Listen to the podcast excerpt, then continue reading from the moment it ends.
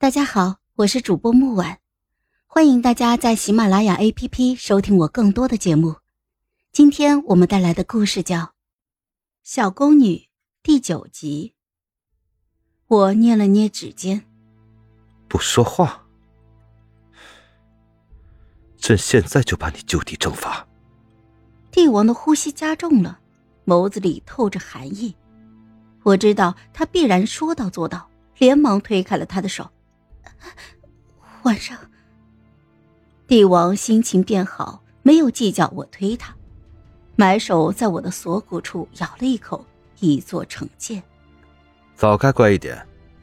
这时，门外传来大健的声音：“陛下，丞相在御书房有事要奏。”帝王深邃的眸子里闪过了一道嘲讽的暗光，嘴角泛起了一抹冷意。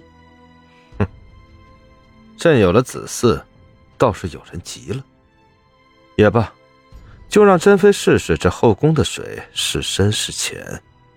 我心里一惊，帝王起身，视线落在了我的腹部。你好好调理，孩子总会有。帝王离开之后。我摸着自己的腹部，忧心忡忡。难道我要生一个孩子才能够获得自由？不，生了孩子，这深宫后院便注定是我的坟墓了。刘青雨已经变成了惊弓之鸟，精神恍惚，而帝王对他的专宠，明着是无上的殊荣，实际上却是他的催命符。随着帝王亲自探望珍妃。后宫平和的假象被彻底的打破。午时刚过，华妃与温昭仪带了一群人浩浩荡荡的来了锦绣宫。华妃是丞相之女，目前在后宫中位分最高，执掌后宫之事，仗着丞相之女的身份，平日里眼高于顶。之前见刘青雨一个小宫女，便是封了贵人也成不了气候。却没想到，她竟然怀了子嗣，母凭子贵，与她位分齐平。这口恶气，她自然咽不下去。华妃带人直奔刘青雨的寝宫，刘青雨憔悴不堪，瑟瑟发抖。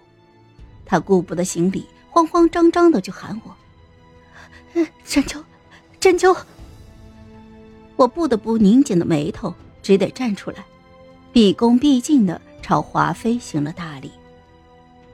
奴婢见过华妃娘娘、温昭仪，以及各位娘娘。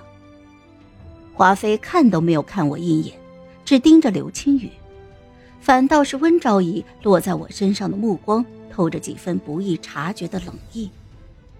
华妃冷哼了一声：“哼，珍妃，你好大的胆子！本宫亲自前来。”你不但不行礼，反而让一个小宫女打发本宫，将本宫置于何地？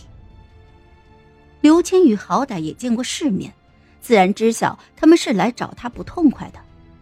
不知怎么的，他索性就站了起来。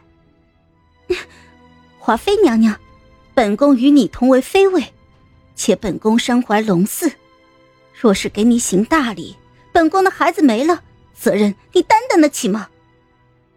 华妃大概没有见过这么刚的，我也被刘青雨的操作给震惊了。他这是豁出去了。我看着刘青雨，倒也能够理解，他被压得太狠了。他的事情虽然荒谬，但只要帝王不戳破那层纱，就没有人知道。现在有人来找茬，他见着光鲜亮丽的身份，能出一口恶气就出一口恶气。哼 你，你敢忤逆我？我可是后宫之主，你身怀龙嗣怎么了？华妃气坏了，温昭仪连忙劝道：“哎，华妃娘娘，珍妃身怀龙嗣有功，切莫与她争执。